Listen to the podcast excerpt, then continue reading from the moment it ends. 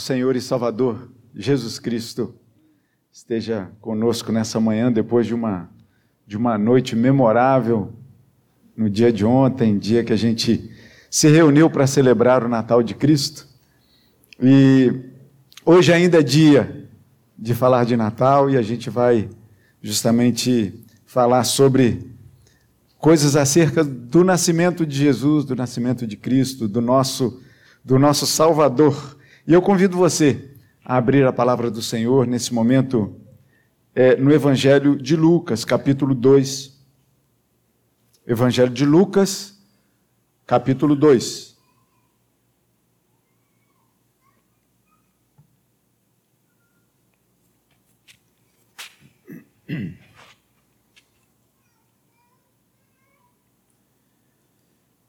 Vamos nos colocar de pé mais uma vez para lermos a palavra.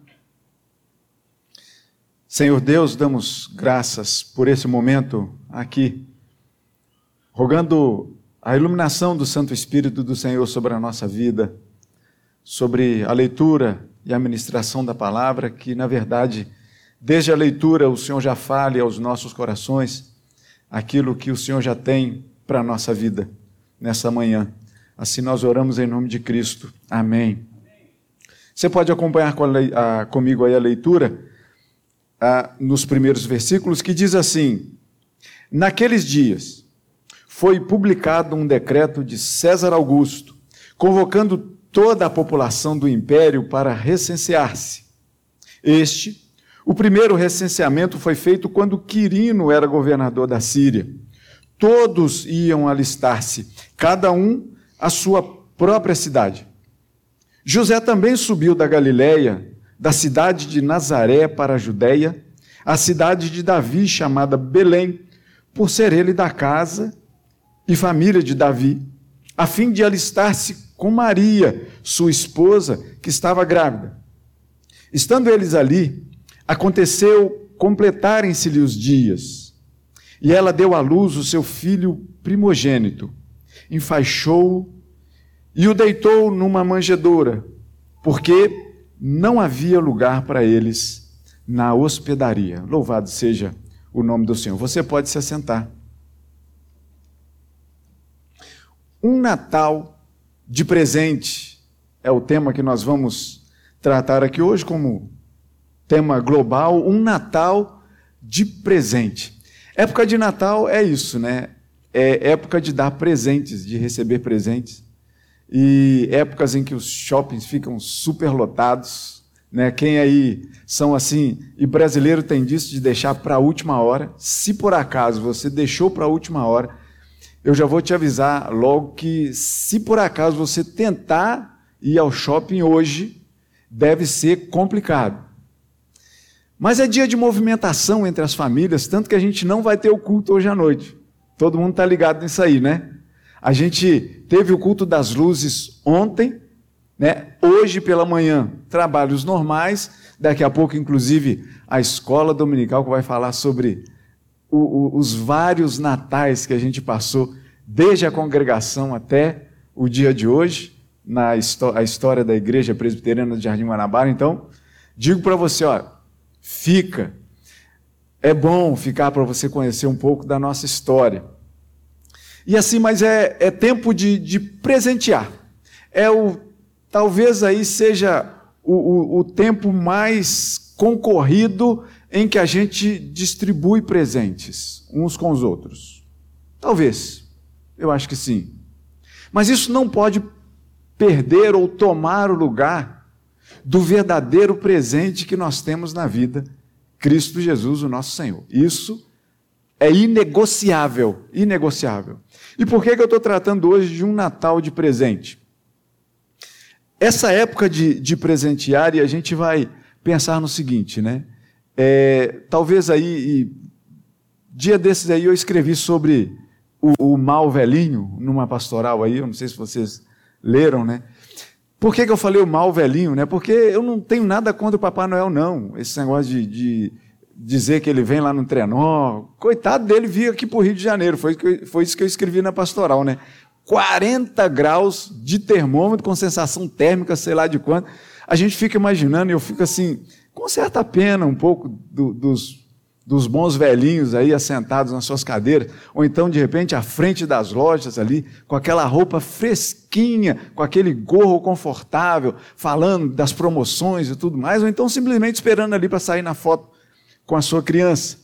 Mas eu não tenho nada contra, não. Pode continuar com essa, com essa cultura aí, com seus pequenininhos, esperando a virada ali da meia-noite, eles acordarem no dia seguinte ansiosos para poder abrir seus presentes. Pode fazer isso, não tem problema. O que não pode acontecer é você, pai e mãe, deixar esse mal velhinho tomar conta do verdadeiro Natal de Cristo Jesus na vida da igreja, na vida da nossa família. Isso aí não pode acontecer. São coisas totalmente diferentes.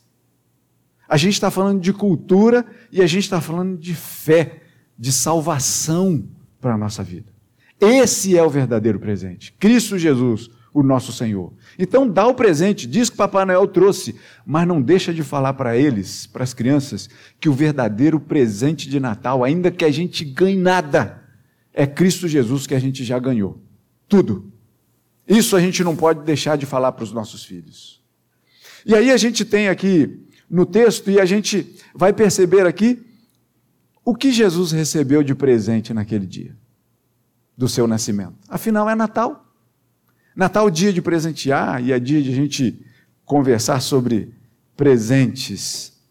E aí você vai pensar assim, mas que maneira estranha de começar um, uns tópicos. Em segundo lugar, Você pensa, mas você já falou do primeiro? Não, essa só foi a introdução. Em segundo lugar, Jesus ganhou de presente uns pais terrenos, José e Maria. Homens, homem santo e mulher santa de Deus. Apesar da introdução que o reverendo Vinícius fez aqui, né, que a gente não, não tem porquê, motivo, adorar Maria, mas ela foi uma mulher santa. A gente não, escolhida por Deus de uma forma que só Ele mesmo sabe. O porquê de ter escolhido Maria e ter escolhido José. Por que esses dois? Por que este casal? Porque ele quis. Mas foram os primeiros presentes que Jesus teve na vida. Porque, afinal de contas, a gente não pode se esquecer que Jesus não deixou de ser Deus para se tornar um bebê. Ele sempre será Deus. E o Verbo se fez carne e habitou entre nós, cheio de graça, cheio de verdade, e vimos a sua glória como a do unigênito do Pai. Jesus não deixou de ser Deus, ainda que bebê. Mas também, ao mesmo tempo, coisa que muitas vezes a nossa cabeça fica assim tentando entender cientificamente, não dá só pela fé ele também foi 100% bebê. Com cólica, com diarreia, com tudo isso aí que os nossos pequenos aí estão passando, né? Chorando e a gente fica sem saber o porquê que está chorando, porque ainda não sabe falar. Só chora e a gente se desespera. José e Maria, quantos desesperos José e Maria tiveram com aquele bebê que acordava de madrugada com vontade de mamar, com xixi, com cocô, tudo isso.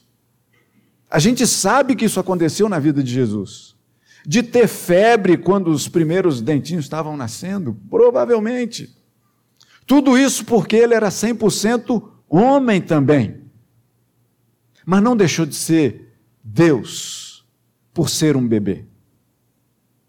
Por isso, tão bem aqueles sábios do Oriente vieram, se prostraram diante de um bebê, de uma criança. E aí a gente tem os pais terrenos de Jesus sendo como os primeiros presentes que eles tiveram. Tá aí o Benjamin querendo concorrer comigo, ó. Pregadorzinho do Senhor. Amém. Aleluia. Tem gente que diz aleluia no coração, né? Mas veja bem, então, por que criança é assim? Não é? Mas uma frase, eu vou usar essa frase com, com, a, com a permissão, né? Criança que chora, que grita, que brinca, que corre, que parece que, que atrapalha. na igreja, fica na igreja. Amém. Amém. Então, quando a gente está aqui, a gente vê esse primeiro presente de Jesus, os seus pais. Que aí, lá na fase adulta, você vai se lembrar comigo quando Jesus estava numa casa, precisando descansar, precisando comer, e de repente ele estava sendo procurado o tempo todo e ele largava a mão de descansar, largava a mão de fazer os seus afazeres para poder atender o povo. E numa certa feita ele estava numa casa cheia de gente e foram avisar para ele dizendo assim: Jesus, sua mãe e seus irmãos estão lá fora. Lembram que a mãe de Jesus é o primeiro presente dele, né? Jesus vira para ele e diz assim: Quem é minha mãe? Quem são meus irmãos? Todo aquele que faz a vontade do meu Pai. Esse, essa, essa é minha mãe. Esses são os meus irmãos. Todo aquele que faz a vontade do Pai. Então, esse foi o segundo presente que Jesus teve, foi os seus pais terrenos. Em terceiro lugar, o que Jesus recebeu de presente foi o enxoval. Porque não é isso quando a gente está esperando o bebê, né?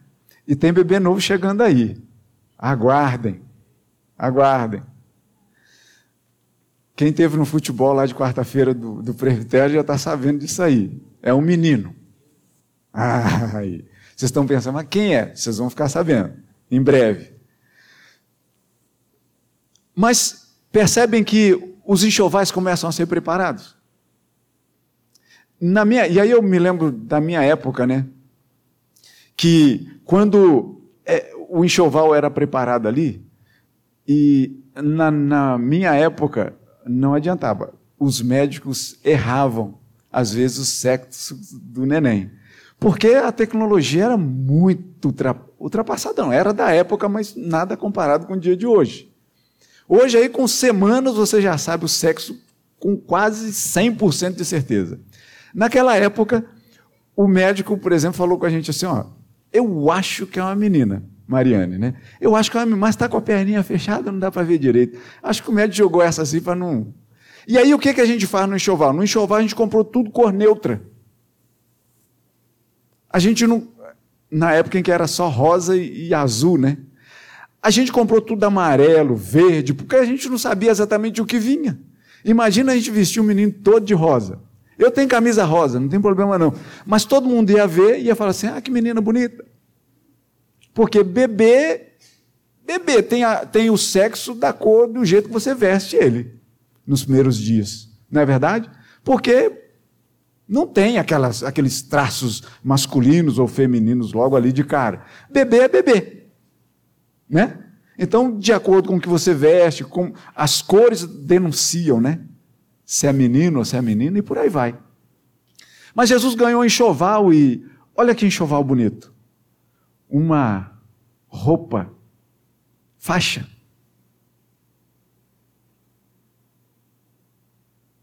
Faixa. A coisa simples. Trapo, um pedaço de pano para enrolar o recém-nascido. Ganhou um berço lindo, onde coloca comida para os animais comerem.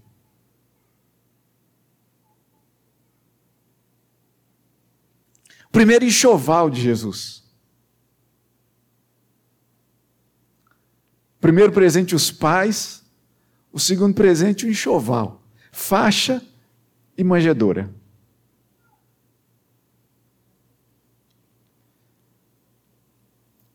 Na cruz, inclusive, quando ele já era adulto e já tinha roupa, lançaram sortes pela roupa de Jesus. Na cruz do Calvário. Ficaram dividindo as suas vestes. Quem fica com isso? Quem fica com aquilo? E Jesus seminu, mostrando as suas vergonhas na cruz do Calvário, no nosso lugar. Ele que tinha ensinado e dito o seguinte: olha, não se preocupem com o que vocês vão vestir. Porque olha o lírios dos campos. Eles não fiam, não tecem, não costuram. E Deus os vestiu de uma forma tão maravilhosa. Se Deus veste assim a erva do campo que hoje nasce e amanhã morre e vai para o fogo, imagina você.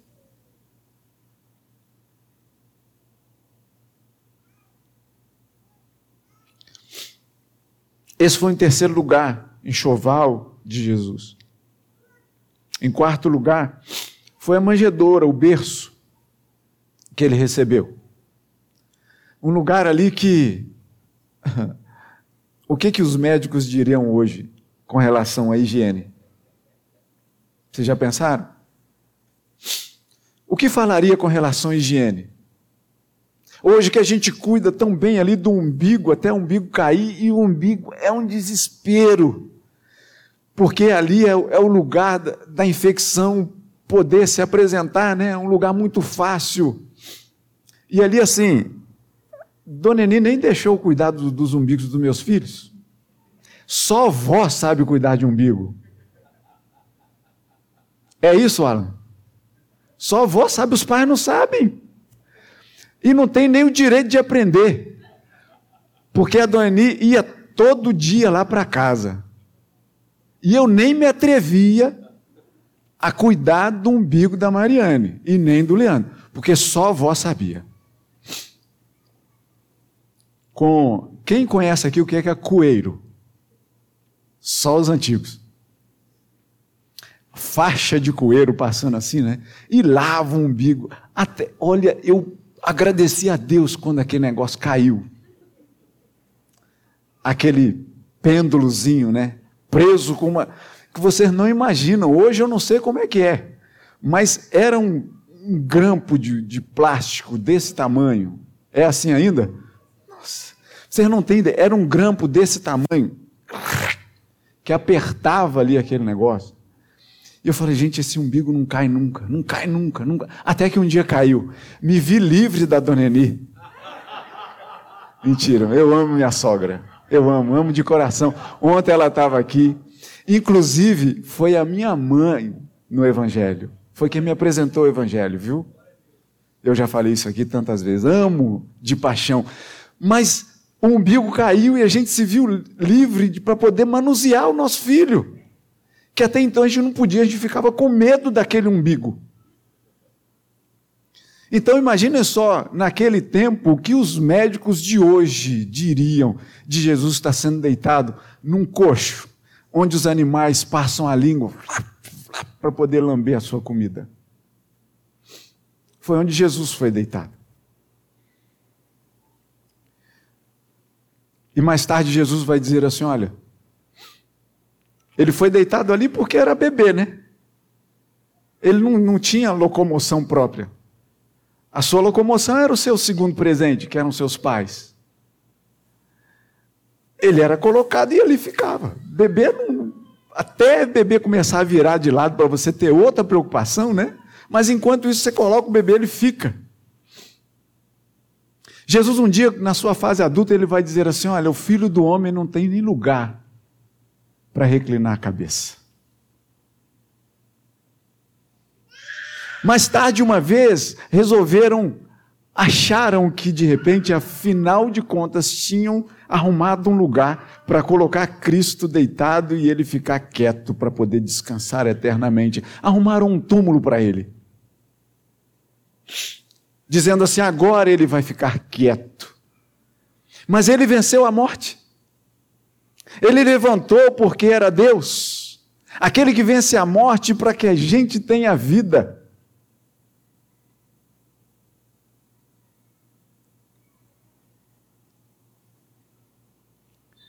Deitado num túmulo, ele não ficou. Por isso que a gente celebra o Natal pensando na cruz, pensando no túmulo e sabendo e sabedores de que o túmulo está realmente vazio. Aleluia! Louvado seja o Senhor por isso. Já chegamos no quarto lugar, não foi isso? Segundo, terceiro e quarto lugares. É um sermão de quatro pontos, totalmente presbiteriano. Em primeiro lugar, dos presentes de Jesus, de um Natal de presente, Pensa aí um pouco, uma introdução pequena, sobre os presentes que você já deu nessa vida para os seus filhos. Você já deu algum presente quebrado? Não, né?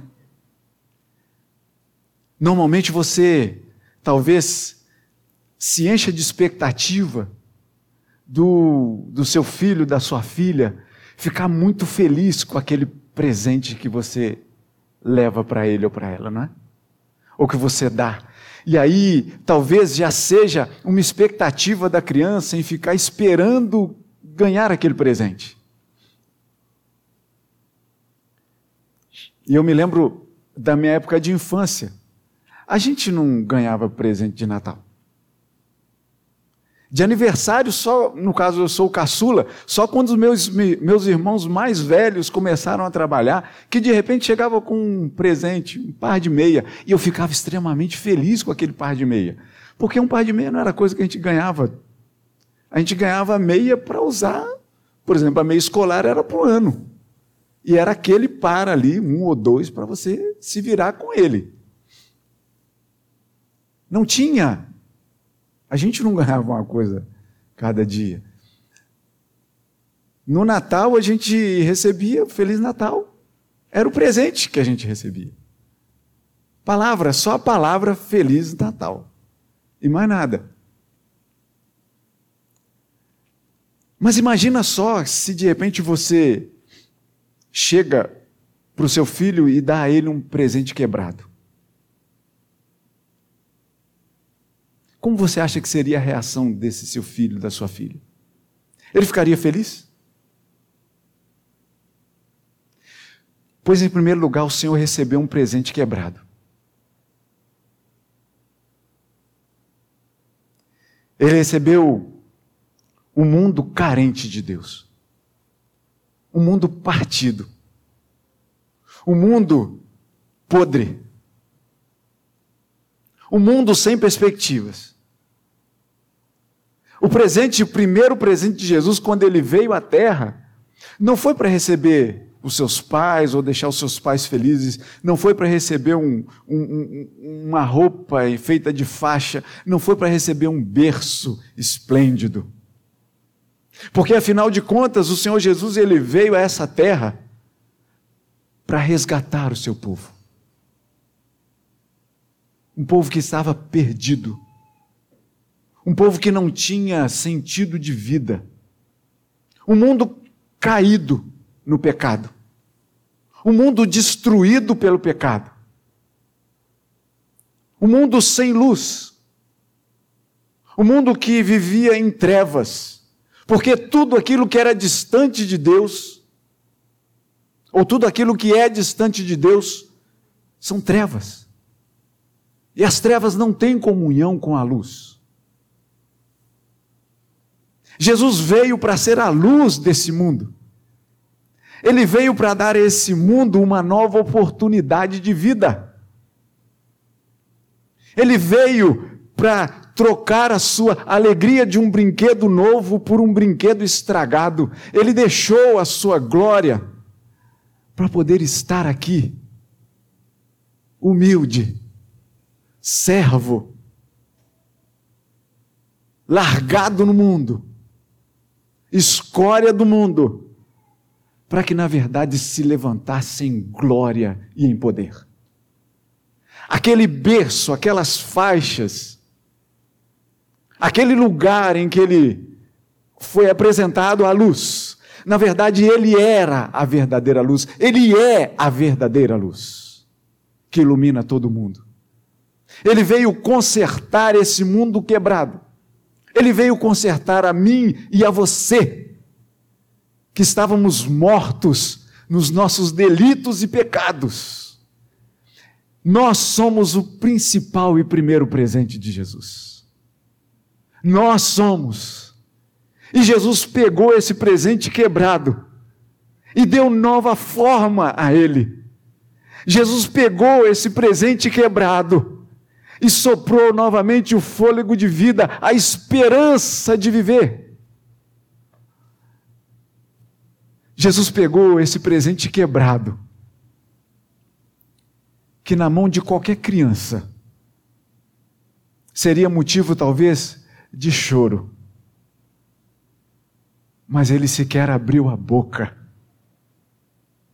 foi humilhado, sofreu as nossas dores, para que a gente de uma vez por todas estivéssemos consertados diante do seu Pai.